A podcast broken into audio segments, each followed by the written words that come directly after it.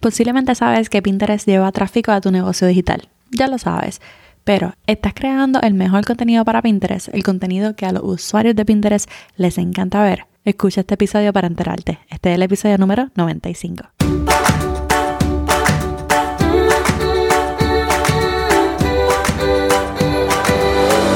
Este es el podcast de la mamita emprendedora. Mi nombre es Jessica Nieves. Escucha aquí conversaciones para aprender cómo otro ha logrado alcanzar sus sueños y aprende los mejores trucos para abrir tu negocio, lanzar tu blog, manejar las redes sociales y mucho más. Eso no es lo único, hablaremos también de nuestra vida de madres y cómo hacer de todos nuestros sueños poco a poco una realidad. Bienvenida al podcast Mamita Emprendedora. Mi nombre es Jessica Nieves y te ayudo a crear contenido estratégico para tu marca personal para que tu negocio crezca, para dejarte conocer. Y también te doy tips para tu emprendimiento digital. Realmente hoy, emprendedoras, me van a escuchar un poquito eh, low, un poquito. Estoy como que grabando este episodio tarde en la noche dentro de mi casa mientras mi hija está durmiendo, así que definitivamente no me van a escuchar hablando muy alto. Pero quería hablar con ustedes algo sumamente importante al crear contenido en Pinterest, porque yo les he dicho en muchísimas ocasiones, ¿verdad?, que Pinterest es una plataforma que lleva muchísimo tráfico a mi negocio digital. Por ejemplo, lleva muchos usuarios a mi blog especialmente, lleva descarga a mi podcast, me trae subscribers, ¿verdad? A mi mailing list, a mi lista de suscriptores y lleva gente a mis redes sociales. Literalmente la semana pasada tuve un live en Instagram y ella empezó diciendo de seguir de Pinterest. Así que no quiero que pases de lado Pinterest porque muchísimas personas le pasan de lado y cuando simplemente tratan de crear contenido les va brutal. Así que de verdad escucha esto que tengo que decirte. Yo sé que yo ahora mismo estoy sumamente emocionada por Pinterest porque me salió por primera vez la oportunidad de monetizar dentro de Pinterest como creadora de contenido. Me salieron los bonos por los Idea Pens, así que estoy súper excited. En el mes de mayo tengo que cumplir ciertas metas que me parecen bastante sencillas de cumplir no es por vistas, no es como que views ni nada. Es simplemente que tengo que crear algunos idea pins y realmente yo estoy subiendo prácticamente un idea pin por día, cada dos días. Así que yo creo que me va a ir súper bien. Yo creo que luego les voy a contar de esa opción de monetizar como creador, pero posiblemente en las redes sociales o en los próximos episodios. Ahora sí, si tú quieres crear contenido en Pinterest, necesitas saber que el contenido en Pinterest tiene que ser sumamente útil. Útil. No de valor. Sí tiene que ser de valor, pero cuando decimos de valor, muchísimas veces incluimos, por ejemplo, entretenimiento, ¿verdad? Y en Pinterest no necesariamente entretenimiento, de hecho, de lo menos que vemos en Pinterest es entretenimiento, pero el contenido que siempre vemos es útil o inspirador. Pero el contenido inspirador también es útil porque nos enseña cómo podemos hacer las cosas diferentes, nos inspira a cambiar, ¿verdad? Entonces, realmente es que los usuarios de Pinterest son bien introvertidos o podríamos decir hasta egoístas. Realmente van buscando algo en específico.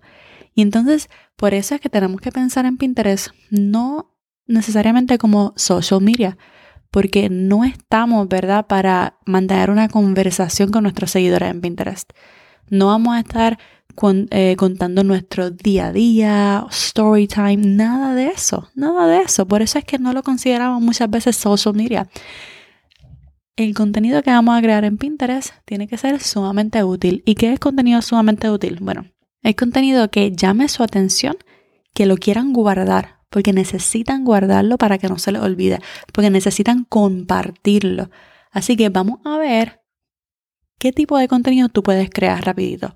Y realmente no es el formato, no es que tú hagas un blog y lo, y, lo promuevas como pin, o que tú crees un idea pin, o que tú subas tu TikTok como video pins. No es eso, no importa cómo tú subas este tipo de contenido, ¿verdad? Pero esto es lo que tienes que subir. Tipos de contenido que tú puedes subir en Pinterest para que sus usuarios lo amen. Número uno, tutoriales. Los tutoriales son, yo creo que como que el día a día en Pinterest. Tú quieres aprender a hacer un buquet de flores, ve a Pinterest. Tú quieres aprender a hacerte eh, diferentes estilos de uñas, ve a Pinterest. ¿Tú quieres saber cómo hacer diferentes pendientes o pantallas o brazaletes por tu propia cuenta? Ve a Pinterest.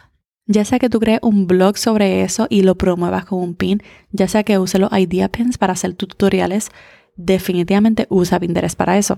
Si sabes hacer algo muy bien, compártelo. Siempre va a haber gente que no sabe cómo hacerlo, ¿ok? Puedes también, número dos, crear listas. La gente ama las listas. Tú puedes hacer un top 10, top 8, top 5, listas, ¿ok? Todo el mundo ama las listas, literalmente. En, el día de hoy, que es Día de Madres, ¿verdad? Estoy grabando esto el Día de Madres. Y literalmente yo estaba viendo un idea pen hoy sobre frases en el Día de las Madres, quotes, Best Mother's Day quotes. Y literalmente era tan sencillo, tan sencillo. Eran eh, un idea pen como con 20 páginas y tú la das para el lado y, y veías los quotes, las frases. Una lista. Si tú creas un idea pen, no tienes que tener muchísima información en cada página. Simplemente puedes incluir un dato importante en cada una de las páginas y ya. Pero las listas, amamos las listas, los 10 libros para emprendedores, los 10 consejos para los 10 mejores consejos para las mamás primerizas, etc. Listas. Número 3. Comparte recursos, recursos que sean sumamente valiosos para ti, para poder hacer lo que tú haces. Por ejemplo, los materiales que tú usas para hacer tus pinturas de acuarela, por ejemplo.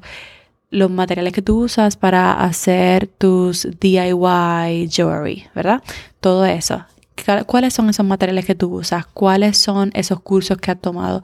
¿Cuáles son tus, tus podcasts favoritos? Así que es como que puede ser parecido al de las listas, pero es como de recursos, ¿ok? Eso es algo que puedes hacer. Número cuatro, a una guía guía para, yo tengo muchísimas de estas, guía para comenzar tu podcast, guía para hacer tu blog, ¿ok? Guía para comenzar una dieta keto, etc. A diferentes guías. Estas obviamente serían brutales como blog posts también, pero obviamente no todo el mundo tiene blog post, pero puedes hacer un blog post y puedes hacer pines sobre ese blog post, etc. Puedes hacer idea pins y crear como una guía para llegar a cierto punto de punto A a punto B, ¿ok? Eso es una guía. Número 5, ¿qué podemos hacer que sea útil y sumamente valioso? Simplemente dar un consejo. ¿Cuál es un consejo que tú puedes dar hoy? ¿Ok? Luego apunta, ¿cuál es un consejo que tú puedes dar mañana? Y entonces puedes crear idea pens dando consejos, ya sea hablando a la cámara o simplemente escrito como si fueran historias de Instagram, simplemente que viven un poquito más de 24 horas. Número 6. Comparte recetas o comparte fórmulas. Las recetas son brutales en Pinterest. Si tú eres un food blogger, si tú hablas, ¿verdad?, sobre comida y tú no estás compartiéndolo en Pinterest, tú tienes que hacerlo. Las recetas son brutales en Pinterest. Siempre la gente está buscando qué cocinar en Pinterest. Así que tienes que estar en Pinterest. So, comparte recetas o comparte fórmulas. Número 7. Puedes simplemente inspirar ¿verdad? Inspirar cómo tú haces las cosas, ¿verdad? Tu día a día, etcétera, cómo te vistes, etcétera, para que puedas inspirar y puedan tener buenas ideas. Número 8. Puedes crear contenido de temporada. Los contenidos de temporada en Pinterest son demasiado brutal. Por ejemplo, hoy estaba viendo tantas y tantas cosas del Día de las Madres. Demasiado de bellas, demasiado de bellas, que sí, eh, brunch para mamá. Y habían un montón de ideas de brunch, de desayuno en casa, habían un montón de ideas de tarjetas para los niños, hacer tarjetas. Y la mayoría son idea pens, que realmente son como Instagram Reels o TikToks, ¿verdad? Pero lo hacen en Pinterest y se ven súper bonitos, así que cualquier idea de temporada, cualquier contenido de temporada le va a ir súper bien en Pinterest, porque siempre que empieza una temporada, la gente va a Pinterest a buscar inspiración para esa nueva temporada, para ese holiday, digamos, ¿verdad? Así que definitivamente ideas para temporadas. Todo ese tipo de contenido es contenido valioso y no solamente valioso, sino útil, que se puede guardar, que se puede compartir.